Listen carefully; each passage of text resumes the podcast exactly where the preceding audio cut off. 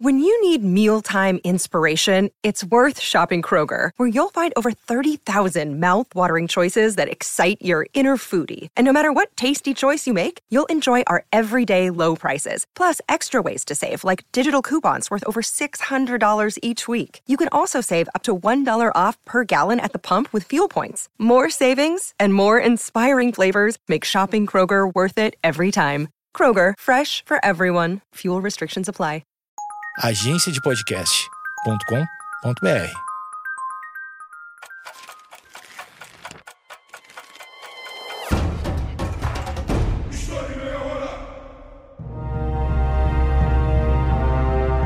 Por que um povo em específico sofre tanto ódio? As reparações históricas compensam crimes cometidos ao longo da história? Essas são apenas algumas perguntas que podemos nos fazer quando estudamos com mais atenção o que é o antissemitismo, uma postura de preconceito e hostilidade direcionada aos povos de origem semita, principalmente os judeus. No momento em que eu gravo esse episódio, o Estado de Israel está em guerra contra o Hamas. E esse tema vem voltado à tona, mostrando que algumas explicações sobre esse conceito precisam ser feitas. O meu objetivo aqui hoje é apresentar para vocês o que significa esse conceito e apresentar também como que a perseguição aos judeus se desenrolou ao longo da história. Por conta das circunstâncias, esse assunto acabou se tornando bem polêmico. E como sempre, eu quero lembrá-los que eu baseio meu conteúdo em fontes e em autores confiáveis, que você pode e deve consultar na descrição do episódio. A primeira coisa que precisamos fazer aqui hoje é compreender do que, que a gente está falando. O termo antissemita significa, literalmente, aversão aos semitas. De acordo com a tradição judaica e cristã, Noé, aquele da arca, tinha três filhos e um deles era Sem. A descendência de Sem é chamada de semita e compreende povos como os hebreus, fenícios, assírios, caldeus, árabes e alguns outros. Por mais que o termo semita faça referência a diversos povos, pelo decorrer da história, o uso da palavra antissemitismo acabou sendo vinculada especificamente aos judeus. Dessa forma, práticas antissemitas se referem ao ódio e à violência contra judeus. Acredito que a partir de agora eu preciso então explicar quem são os judeus, para em seguida a gente entender de onde veio essa onda de oposição a eles ao longo da história. A história dos judeus começa na Mesopotâmia, mais especificamente em uma cidade chamada Ur. Um dos moradores dessa cidade era um homem chamado Abrão, que provavelmente viveu por volta do ano 1700 ou 1800 a.C. De acordo com a tradição judaica, Abrão teve um encontro com o próprio Deus, que se revelou a ele em uma noite. Nesse encontro, Deus teria mandado Abrão sair de sua terra e ir para um outro lugar chamado Canaã, conhecido também como a Terra Prometida. Atualmente, essa terra fica na região da Palestina, e só com essa informação você já consegue entender um pouco melhor vários conflitos que temos hoje em dia, né? Bom, mas a partir desse encontro, Abraão passou a ser chamado de Abraão, que recebeu uma promessa de Deus que a partir dele uma nova nação seria criada e que essa nação seria tão numerosa quanto as estrelas do céu. Porém, ele já era velho e não tinha filhos. Inclusive, a sua esposa, chamada Sara, era estéril. De acordo com a tradição judaica, mesmo sendo velhos, Abraão e Sara conseguiram ter um filho chamado Isaac. E falar sobre essa questão familiar de Abraão é extremamente importante, porque a identidade judaica e religiosa dos judeus vai se desenvolver a partir da ideia de patriarcas, ou seja, pais dessa nova nação e, consequentemente, pais dessa religião que estava se formando. Tanto que os patriarcas do judaísmo são o Abraão, o Isaac, que é o filho do Abraão, e o Jacó, que é o filho do Isaac.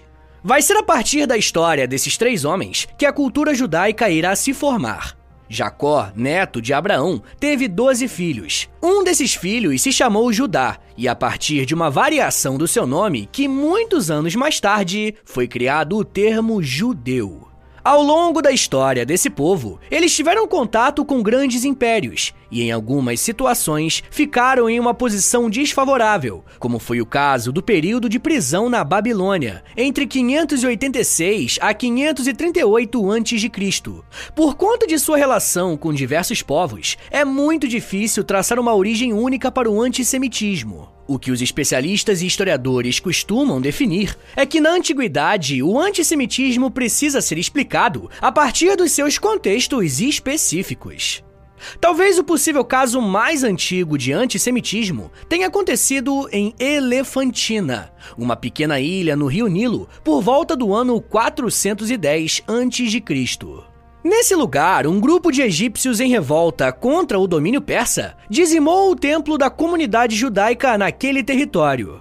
Eu disse que essa foi a possível primeira manifestação de antissemitismo, porque, de acordo com a historiadora Phyllis Goldstein, essa ação não deveria ser enquadrada como antissemita, por considerar que foi um choque entre culturas e um desacordo político, e não algo específico contra a identidade dos judeus.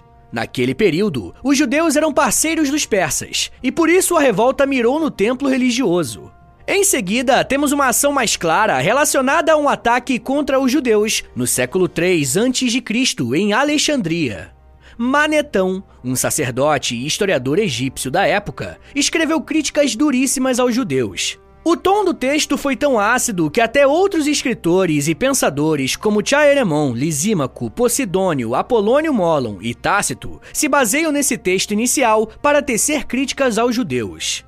Um homem chamado Agatárquides de Quinido ridicularizou as práticas dos judeus e o absurdo de sua lei, fazendo uma referência às regras religiosas dos judeus, como por exemplo a circuncisão.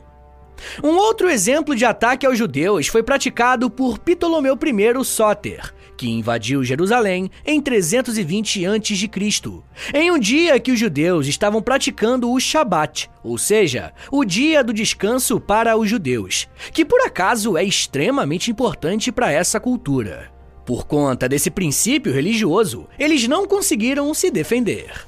Saindo do campo das ideias e partindo para questões jurídicas, no século II a.C., um governante chamado Antíoco IV, do Império Seleucida, criou uma lei limitando a atuação das práticas religiosas dos judeus. Foi a partir dessa ação que resultou na chamada Revolta dos Macabeus, entre os anos 170 e 167 a.C.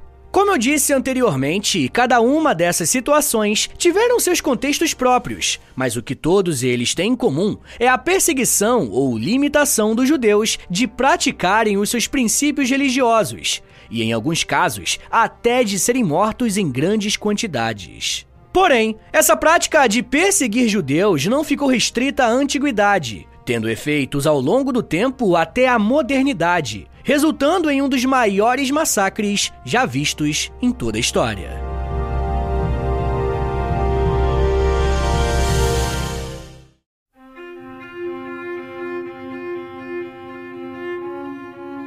É possível que alguns dos reinos e povos que eu citei no bloco anterior, que tiveram relações conturbadas com os judeus, você nunca tenha ouvido falar. Porém, grandes civilizações também tiveram ações contrárias aos judeus.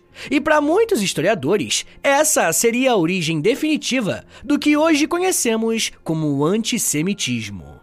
Entre os anos 132 a 135, judeus que estavam sob o governo do Império Romano na Palestina iniciaram uma rebelião que ficou conhecida como a Revolta dos Bar Kokhebas.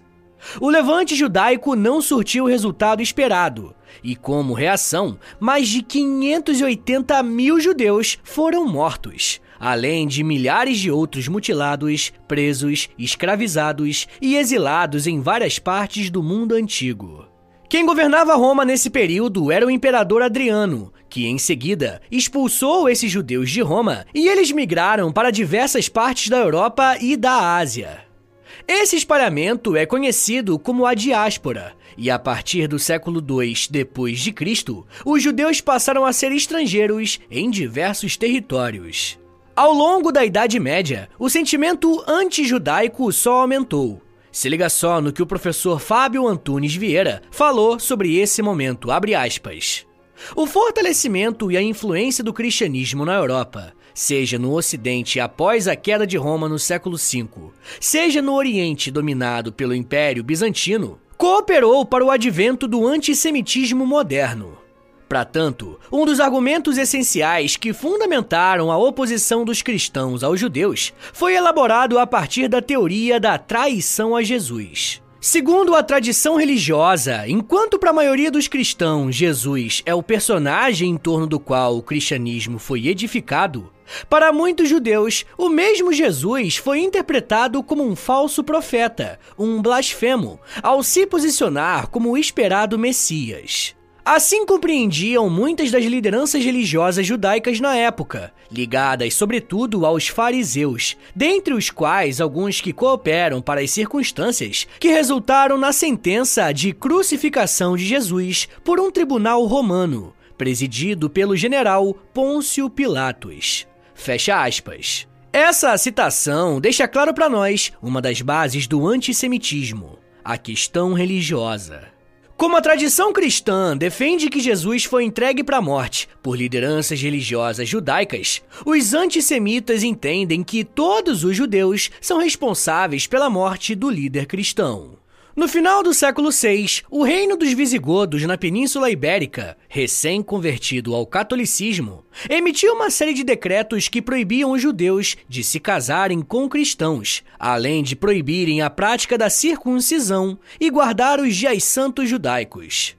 No século seguinte, os visigodos, tanto reis quanto membros da igreja, agiram de forma consciente na criação de agressões sociais e de punições cívicas e eclesiásticas, segundo as próprias palavras, contra os judeus, que variavam entre conversão forçada, escravidão, exílio ou morte.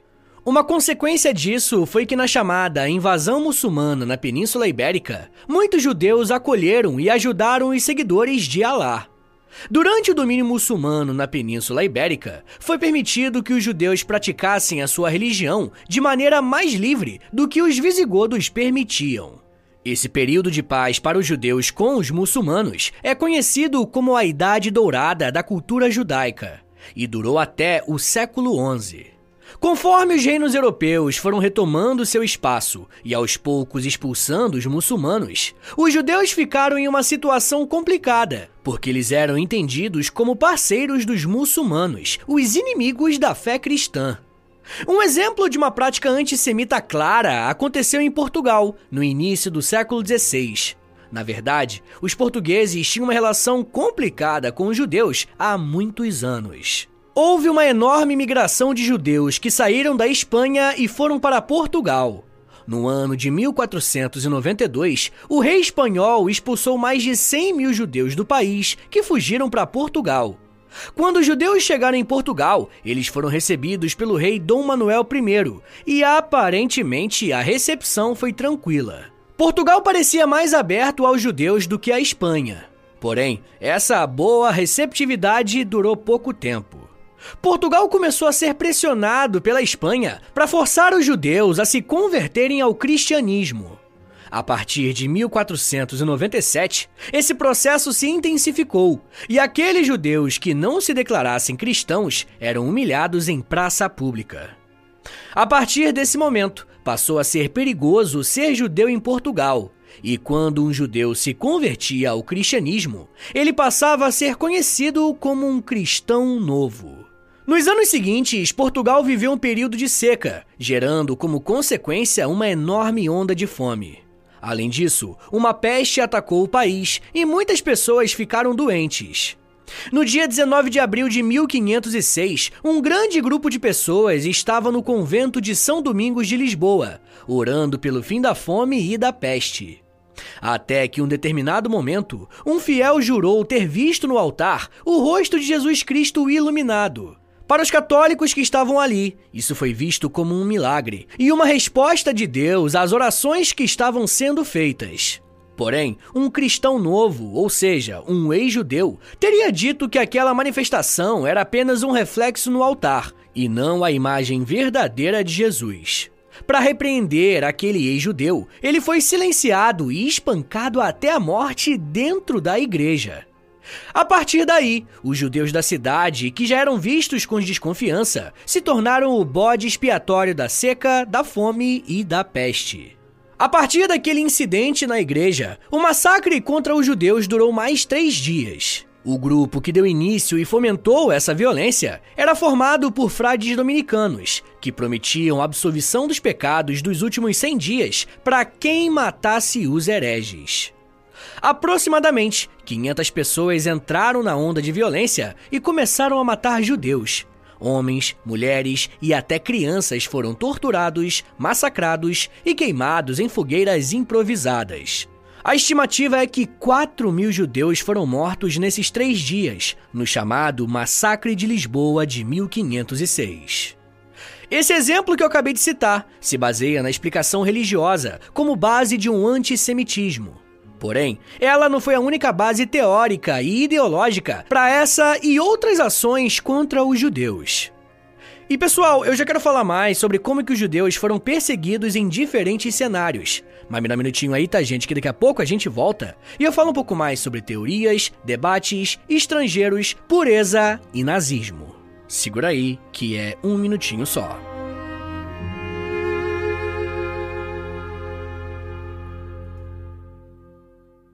O História em Meia Hora lançou um livro. O livro História em Meia Hora Grandes Civilizações é um apanhado de capítulos onde cada um deles eu falo sobre uma grande civilização da história. Tudo baseado em episódios do podcast, mas com muito conteúdo extra, como imagens, gráficos e muito mais coisa que você só encontra lá. Clica aqui no link da descrição do episódio para garantir o meu primeiro livro e aprender sobre história do mundo comigo por mais de meia hora. Valeu, gente!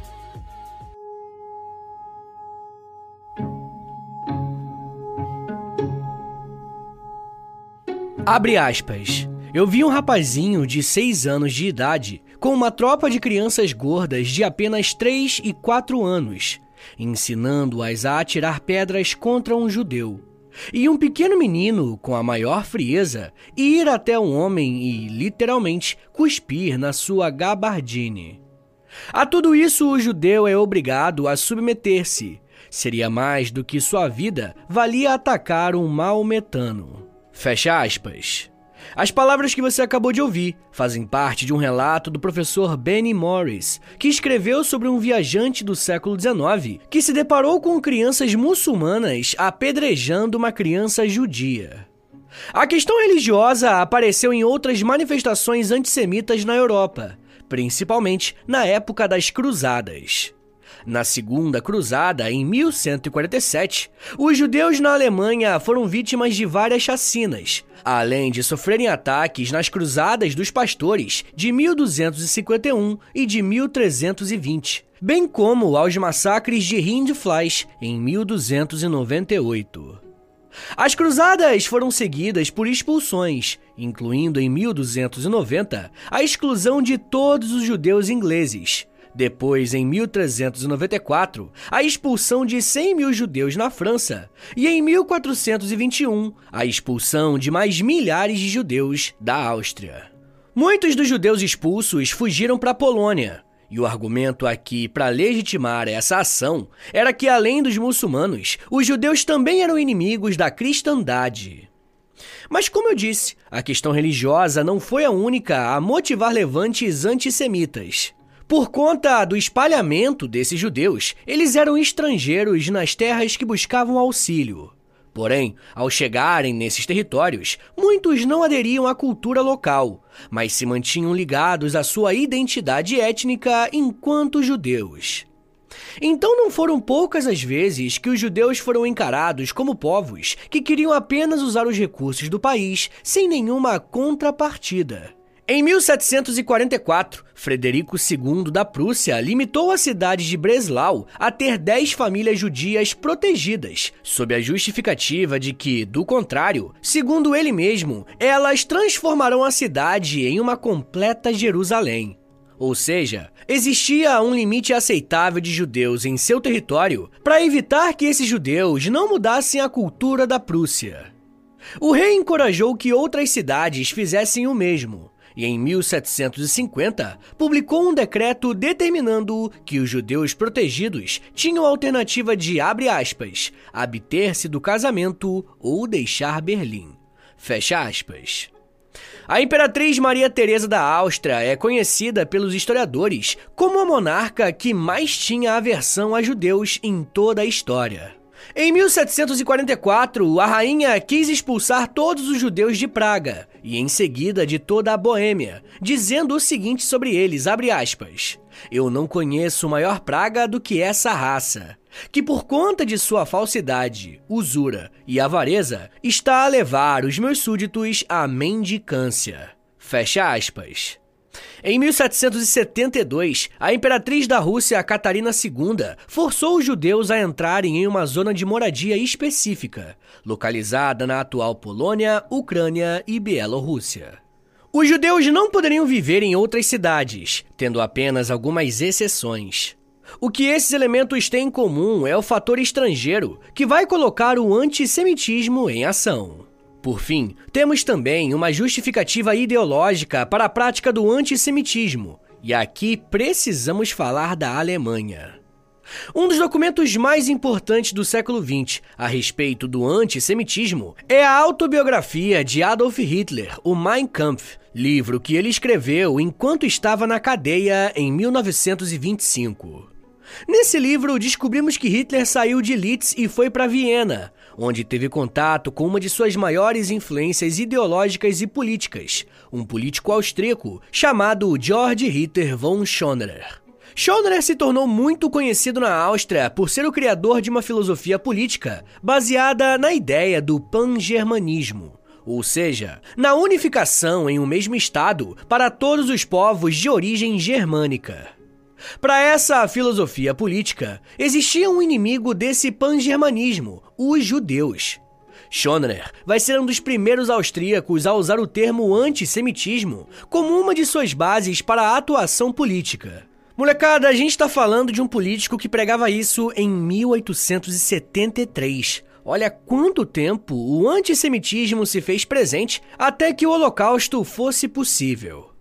Isso mostra pra gente como as coisas não acontecem de uma hora para outra, e sim em um processo lento e gradual. Enfim, esse homem foi uma das maiores influências políticas na vida de Hitler, e com a fundação do Partido Nacional Socialista, essas ideias foram implementadas e expandidas. O Partido Nazista tinha como pilar fundamental o pan-germanismo, mas de forma um pouco mais radical. Para os nazistas, os germânicos não deveriam apenas ter o seu estado e o seu território, mas tinham por direito dominar os outros povos através da expansão das suas posses. Os nazistas, de acordo com a filosofia política de Schoner, eram antissemitas, pois acreditavam que os judeus eram responsáveis por fazer com que os arianos fossem menos puros. E eles não paravam por aí. Para os nazistas, o marxismo e o liberalismo eram expressões do judaísmo, que impediam o povo germânico de se unir e voltar a ter força. De acordo com os nazistas, os judeus eram responsáveis por miscigenar os arianos, os marxistas responsáveis pela depravação cultural, e o liberalismo econômico deixava a Alemanha em uma profunda crise, e os liberais na política beneficiavam apenas os próprios políticos. Em 1933, o Partido Nazista chegou ao poder de forma oficial, uma vez que eles controlaram de vez a política na Alemanha, e a partir de então, eles poderiam colocar em prática todos os seus projetos, incluindo os projetos VIS que envolviam os judeus. Uma das principais formas dos nazistas lidarem com os judeus foi através de decretos, leis e algumas regulamentações que afetaram diretamente a população judaica. No dia 31 de março de 1933, o comissário de saúde de Berlim, que é uma espécie de ministro da saúde, proibiu que médicos judeus prestassem atendimento voluntário na cidade. Em abril, os judeus foram demitidos de cargos públicos relacionados ao governo. E nesse mesmo mês foi implementada a lei de superlotação de escolas e universidades, que limitou o número de judeus em escolas públicas. No dia 14 de julho de 1933, a lei de desnaturalização revogou a cidadania dos judeus que tinham sido naturalizados alemães, e a partir de agora, eles eram classificados como indesejáveis. Para identificar os judeus na sociedade alemã, eles criaram a Lei da Cidadania do Reich em 1935. Essa medida decretava que apenas pessoas de sangue ou ascendência alemã poderiam ser cidadãos da Alemanha. Uma outra lei que foi implementada ainda em 1945 foi a chamada Lei de Proteção do Sangue e da Honra Alemã. Nesse caso em específico, ficou proibido o casamento entre judeus e não judeus, além de criminalizar as relações sexuais entre essas pessoas. Quem tivesse relações sexuais nessas categorias eram conhecidas como poluidores raciais. Essas duas leis, criadas em 1935, ficaram conhecidas como Leis de Nuremberg e foram um marco jurídico por caracterizarem um avanço muito grande dos nazistas contra os judeus na Alemanha. Porém, infelizmente, as coisas não pararam por aí. No dia 20 de janeiro de 1942, aconteceu em Berlim um encontro chamado Conferência de Wannsee. E a partir dessa reunião, que ocorreu durante a Segunda Guerra Mundial, os nazistas decidiram colocar em prática um plano de extermínio dos judeus, conhecido como Solução Final. Para isso, foram construídos diversos campos de extermínio, onde esses judeus seriam levados para serem mortos. A Polônia foi usada como uma espécie de local teste para a criação desses espaços. Você provavelmente já deve ter ouvido falar em algum momento do campo de concentração de Auschwitz. O que você talvez não saiba é que esse local tão emblemático ficava justamente na Polônia. Como resultado dessa política, mais de 6 milhões de judeus foram mortos por conta do antissemitismo que se espalhou pela Alemanha. Por conta desse crime contra os judeus, a comunidade internacional se movimentou para criar um Estado nacional para esse grupo étnico, que atualmente é o Estado de Israel. E em outros episódios do História Meia Hora, eu já expliquei como que essa formação se deu. Porém, isso não representou o fim do antissemitismo, e muito menos essa prática política esteve restrita à Europa. O Brasil foi um dos países onde essa postura encontrou espaço e, infelizmente, muitos apoiadores também. E eu quero falar mais sobre o antissemitismo no Brasil, mas eu vou fazer isso com os apoiadores do podcast lá no Apoia-se. Se você quiser ouvir esse e os outros mais de 140 episódios exclusivos que já tem por lá, basta assinar o apoia.se barra História em Meia Hora e baixar o aplicativo do Apoia-se. Além de você receber um monte de conteúdo exclusivo, você também ajuda o meu trabalho a continuar de pé. Bom, mas por mais que a definição geral de antissemitismo seja hostilidade ou preconceito contra os judeus, existe um debate enorme a respeito de uma definição mais exata desse assunto. Para o pesquisador François de Fontet, o antissemitismo moderno tem um caráter racista. Para ele, se a intolerância aos judeus é milenar, ela sofre uma reconfiguração no século XIX, com o eugenismo e as teorias racistas pseudocientíficas. Antes, o judaísmo estava fortemente vinculado ao cristianismo e a uma rejeição da fé judaica. Mas na modernidade, a questão judaica passou a ser encarada como uma questão de raça, uma identidade étnica, e não apenas como religião. Já a professora especialista no Holocausto, Ellen Fine, da Universidade da Cidade de Nova York, define o antissemitismo como uma estrutura, aspas, persistente de crenças hostis em relação aos judeus, como um coletivo, manifestado em indivíduos como atitudes e na cultura como mito, ideologia, folclore e imagens e em ações discriminação legal ou social, mobilização política contra os judeus e violência coletiva ou estatal. O que resulta em barra ou é projetado para distanciar, deslocar ou destruir os judeus como judeus. Fecha aspas. Apesar dos debates, uma definição internacional a respeito do antissemitismo começou a se formar a partir de 2005. De acordo com a ONG International Holocaust Remembrance Alliance, aspas, o antissemitismo é uma determinada percepção dos judeus que pode se expressar como ódio em relação aos judeus. Manifestações retóricas e físicas de antissemitismo são orientadas contra indivíduos judeus e não judeus e barra ou contra os seus bens, contra instituições comunitárias e as instalações religiosas judaicas. Fecha aspas. Países e organizações internacionais têm usado essa definição para criarem legislações específicas no combate ao antissemitismo mostrando para nós que essa postura contra o povo judeu, infelizmente, ainda permanece viva. Pessoal, eu quero recomendar três episódios aqui do podcast, que você pode procurar aí no feed do História em Meia Hora, que vai servir de complemento para esse episódio que você acabou de ouvir, beleza?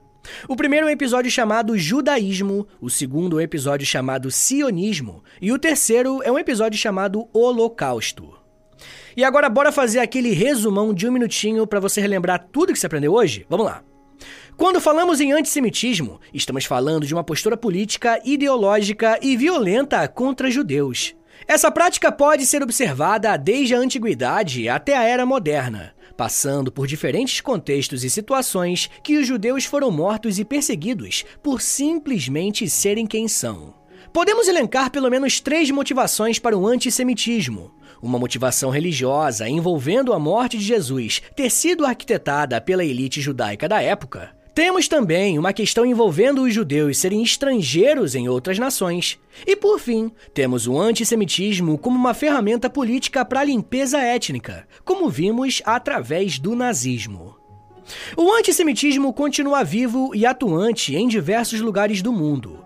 E em um cenário de guerra, essa prática se alastra ainda mais. Porém, existe um debate que está crescendo cada vez mais, que engloba o assunto de lideranças autoritárias judaicas se escorarem no argumento do antissemitismo para praticarem crimes contra outros povos. Mas isso já é um papo para uma outra meia hora.